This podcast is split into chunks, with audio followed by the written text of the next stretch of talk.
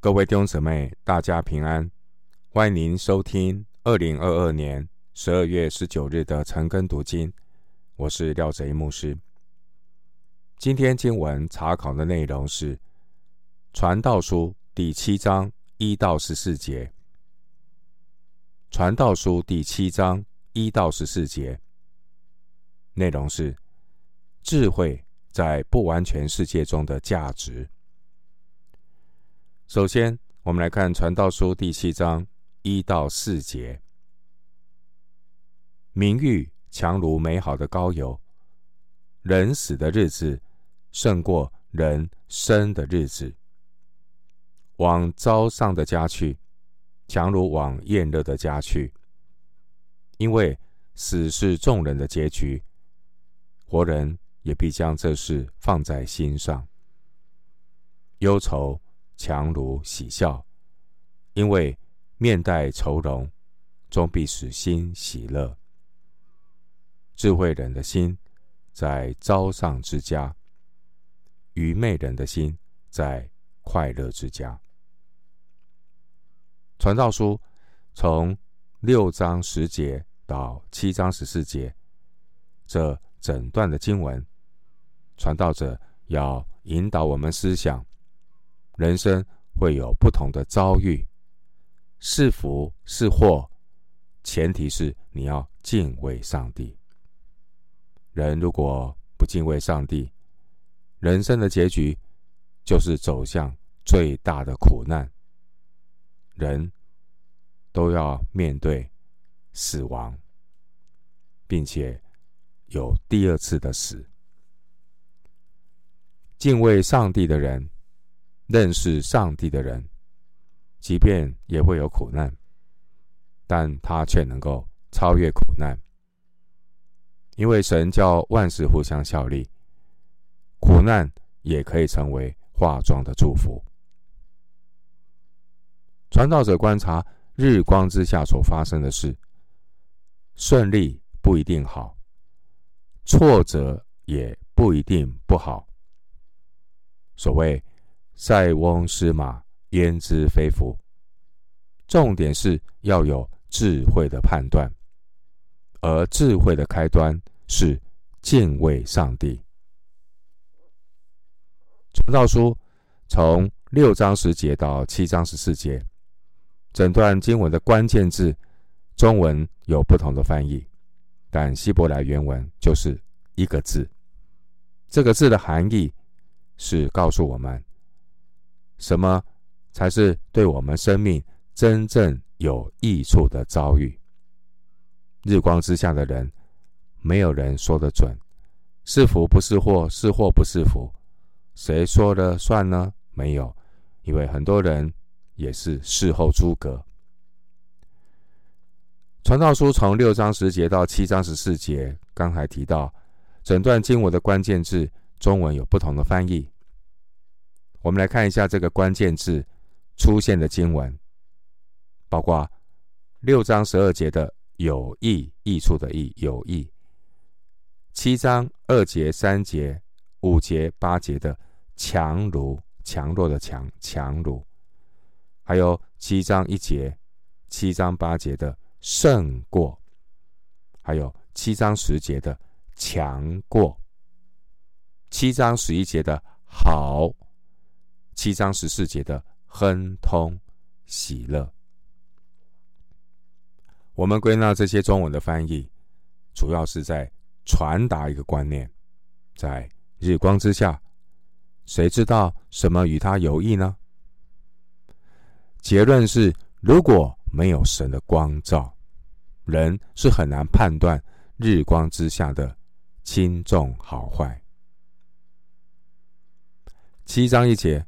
传道者提出一种价值观，他说：“名誉强如美好的膏油，人死的日子胜过人生的日子。”经文第一节的“名誉”和“膏油”原文是谐音，“膏油”代表的意思是享乐、财富。经文第一节说：“人死的日子。”胜过人生的日子。第一节的含义是，宁可死了有名誉，胜过活的时候有高有、有享乐。他是在强调名誉的重要性。名誉呢，是代表一个人人格的本质，如同你听到玫瑰、玫瑰花这个玫瑰这个名字，你会想到玫瑰的芬芳。经文中出现那个有意、强如、胜过，原文都是同一个词。其实七章一节，传道者他用强如、胜过来强调他的答案是胸有成竹的。他是非常肯定的，凡是有道德良知的人，也都会认同他的答案。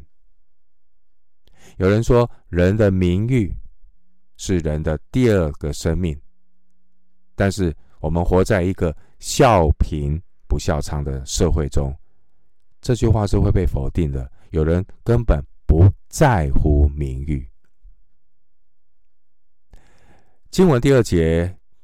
提到另外一个重点，他说：“往招丧的家去，强如往宴乐的家去。”传道者指出，丧礼的举行来提醒所有参加丧礼的活人，死是众人的结局，而这些遭遇亲人过世的家庭，举行丧礼的时候。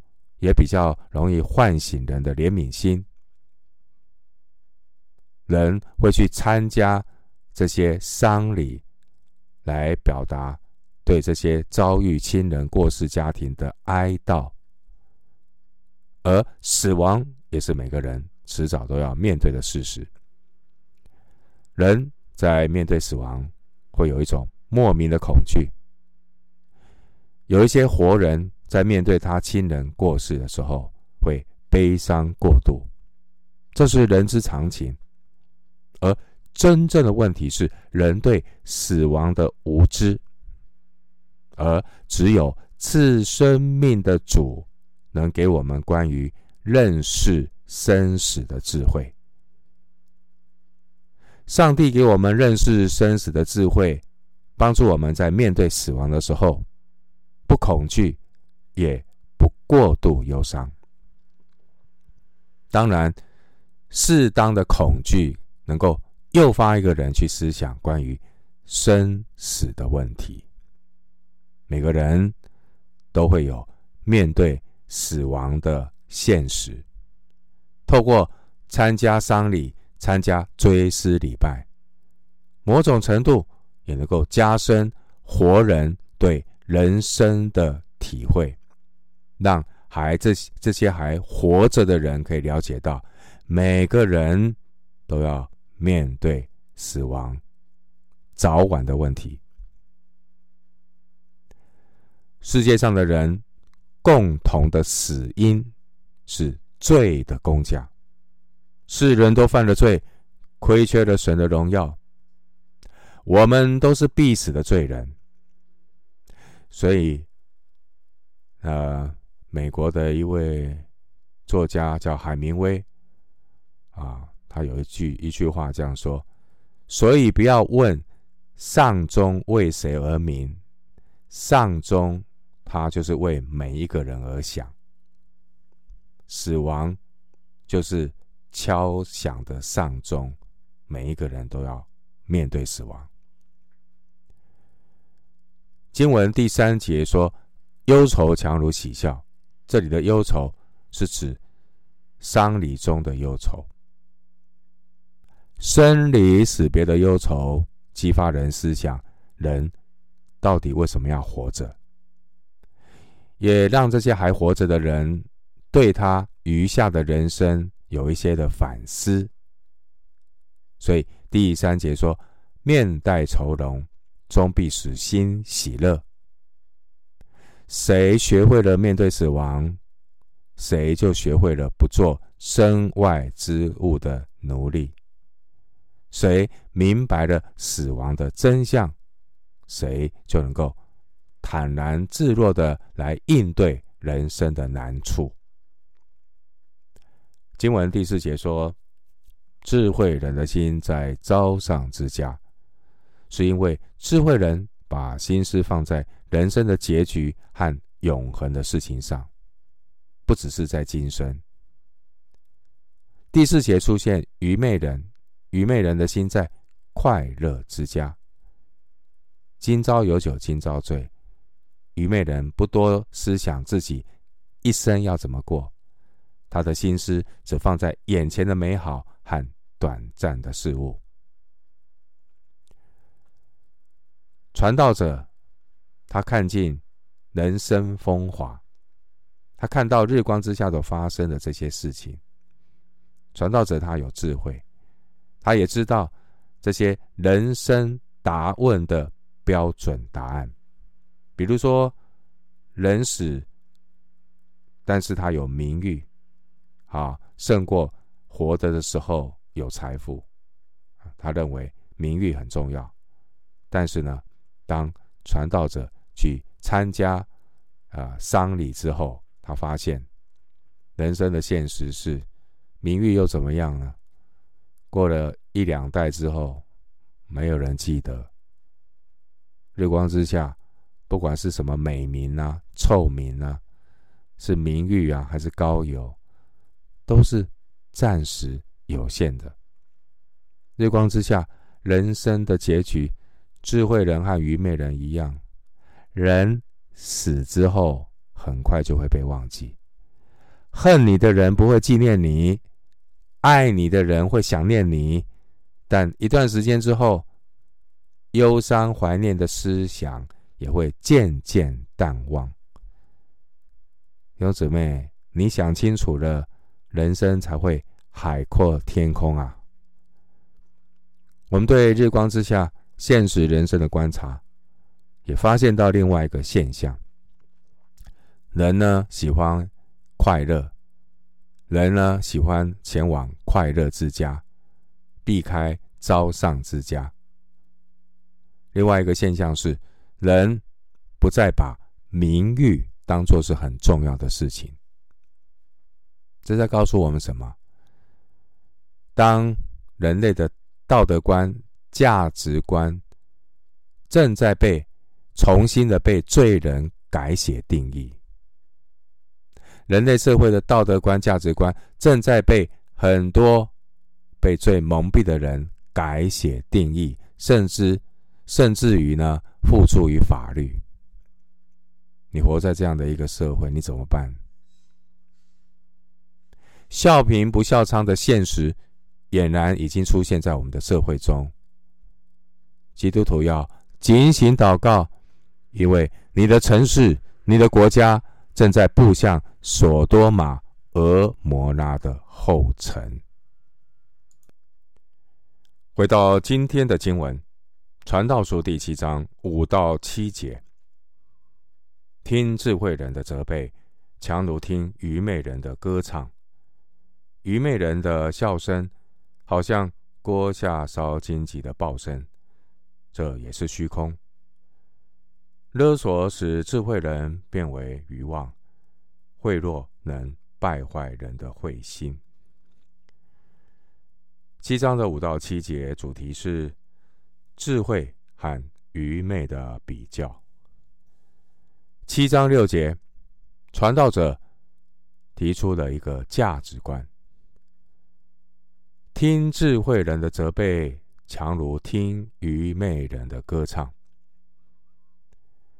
第五节，智慧人的责备，这是指智慧的忠言逆耳；而第五节，愚昧人的歌唱，这是指愚昧的奉承阿谀。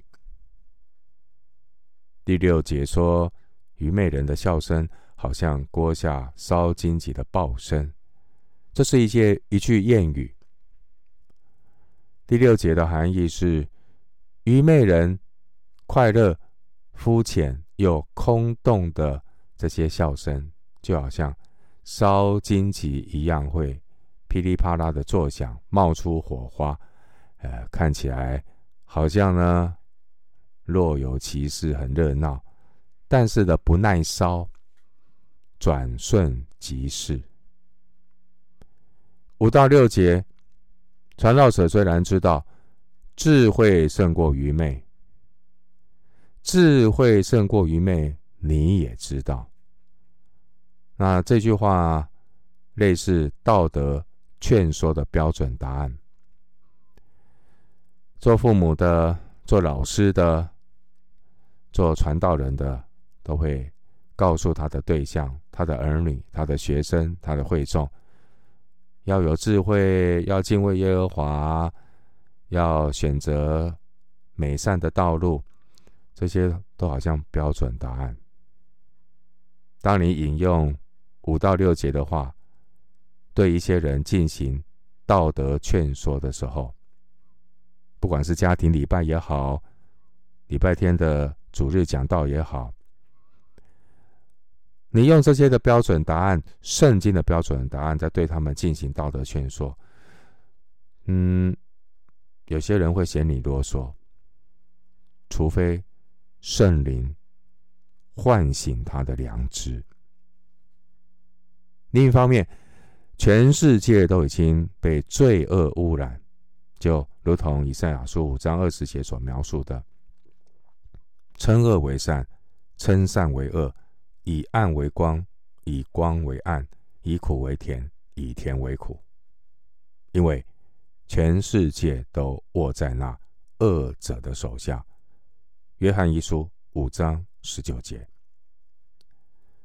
传道者他更深入的思考现实的人生，他发现。日光之下，实际的现象是第七节：勒索使智慧人变为愚妄，贿赂能败坏人的慧心。意思是道德良心会被绑架，向罪恶妥协。日光之下的智慧，在勒索和贿赂面前，竟然是。不堪一击，智慧人和愚昧人也不过一线之隔。属灵的人和属世的人，往往也在一念之间。这样，日光之下，那些不认识上帝的人，良知被泯灭的人，他们会选择智慧还是愚昧的路呢？答案在你的心中。回到今天的经文，《传道书》第七章八到九节：事情的终局强如事情的起头，存心忍耐的胜过居心骄傲的。你不要心里急躁恼怒，因为恼怒存在愚昧人的怀中。七章八到九节主题是起头和终局的比较。七章八节说，事情的终局强如事情的起头，存心忍耐的胜过居心骄傲的。那这是传道者他的标准答案。而人生现实的情况是，好的起头不等于成功的结局。一帆风顺的人，常常不能够存心忍耐，反而居心骄傲，最终走向灭亡。今天我们看到很多的家长，都期待自己的孩子不要输在起跑线上，但结果都输在终点上，最终走向人以为正，却是死亡的道路。箴言。十四章十二节，传道者以他的道德良知提出道德劝说的标准答案，也就是终局胜过起头，人要忍耐，不要骄傲。然而，这样的道德劝说，对于那些良心泯灭、被罪恶捆绑的人来讲，道德劝说却是听不进去的啰嗦。经文第九节，当传道者深入思考人生之后，他却发现，现实人生的情况是，普遍人的心里充满了急躁恼怒。第九节，而日光之下的现实是，人在面对紧急事故的时候，很难冷静。人一旦无法冷静，他就很难思考。在事到临头的时候，早就把他的理智抛诸脑后。经文第九节说：“因为恼怒存在愚昧人的怀中，这是罪人的本相。罪人的本相就是缺乏忍耐、知行不一的愚昧人。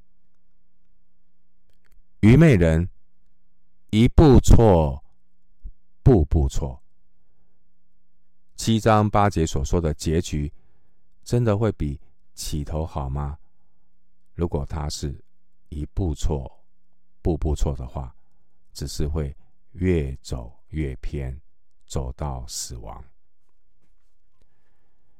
回到今天的经文，《传道书》第七章十到十二节，不要说先前的日子强过如今的日子，是什么缘故呢？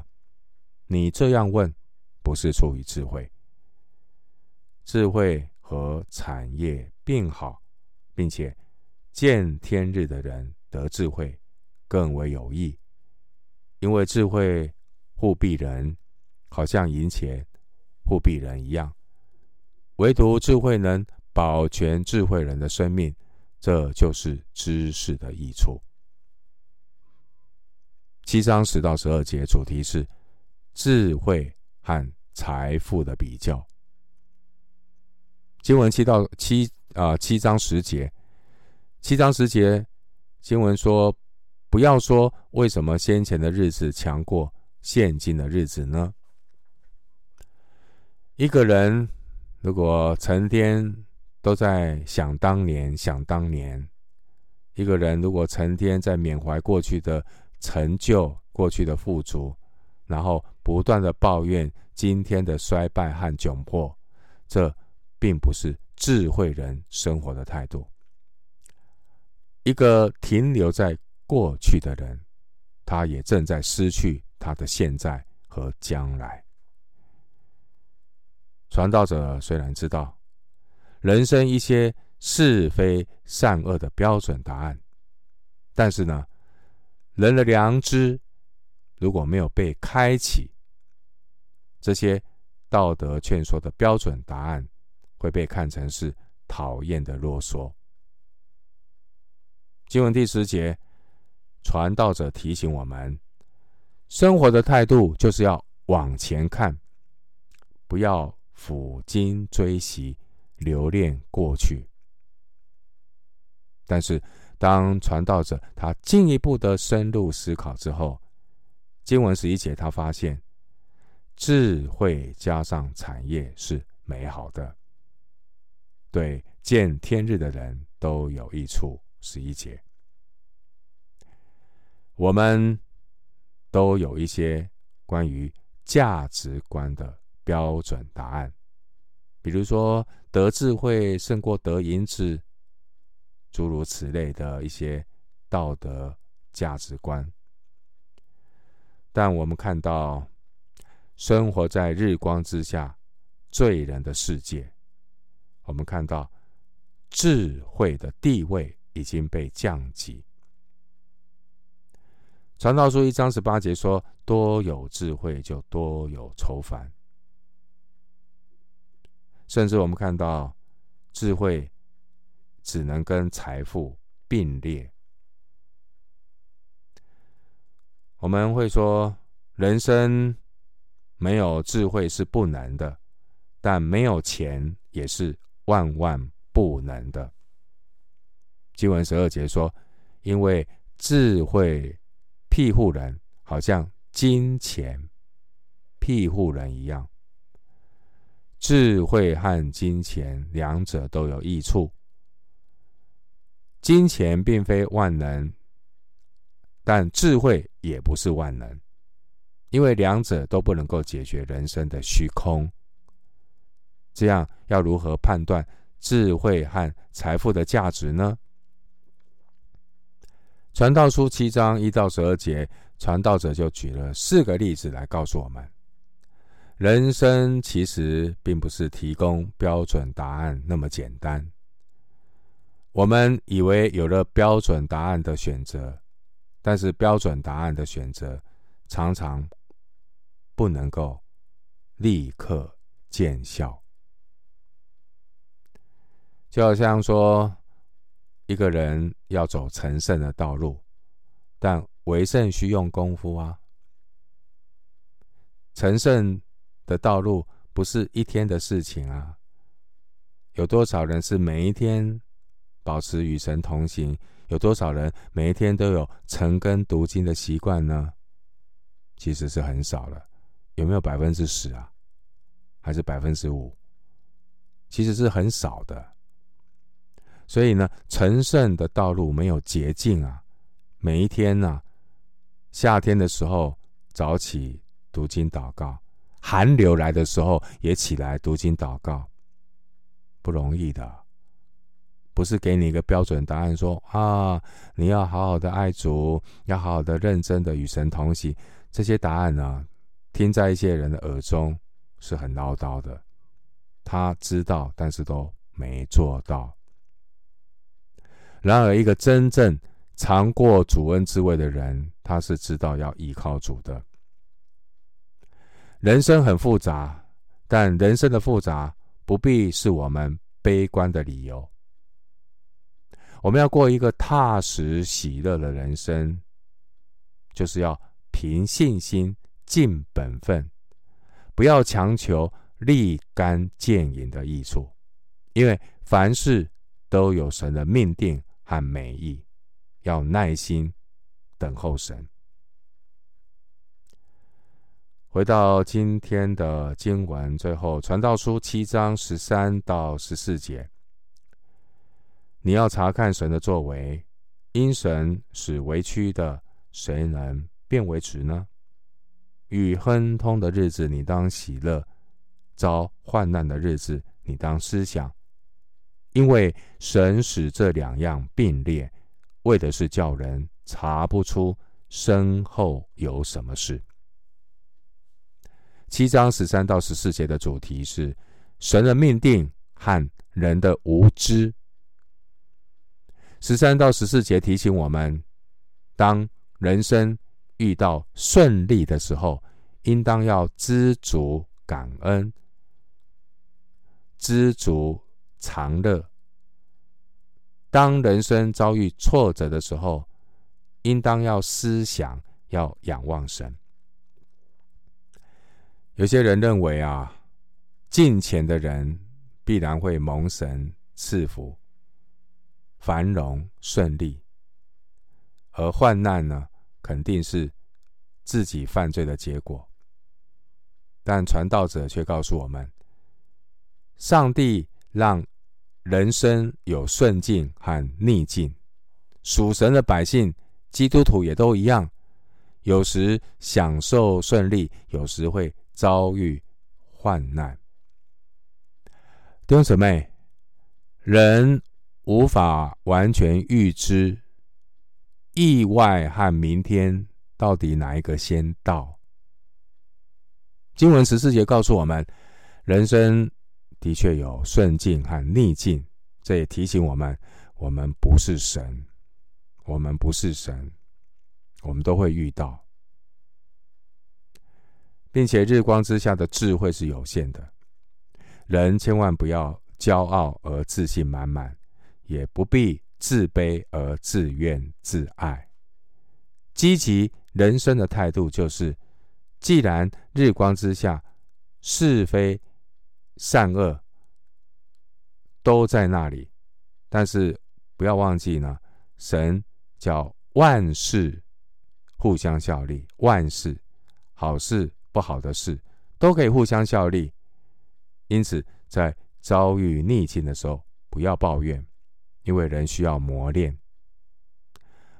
而犯罪愚昧的人，啊，一个犯罪愚昧的人，他呢也不要因为自己是啊这样的情况，那就放弃自己。犯罪愚昧呢也是人之常情，重点是浪子回头认罪悔改。另外，在面对邪恶的时候，也不必灰心。你要祷告，你要付诸行动，你要警醒。上帝有宽容，上帝也有审判，所以面对邪恶的时候，不要灰心。那神宽容这些恶人，但是呢，你自己要警醒，并且你要付诸行动。人只需要好好的把握自己的今天，把你已经知道明白的责任付诸于行动，然后好好领受上帝今天给你的恩典。生命记二十九章二十九节作为结论。生命记二十九章二十九节说：“隐秘的事是属耶和华我们神的，唯有明显的事是永远属我们和我们子孙的，好叫我们遵行这律法上的一切话。”我们今天经文查考就进行到这里，愿主的恩惠平安与你同在。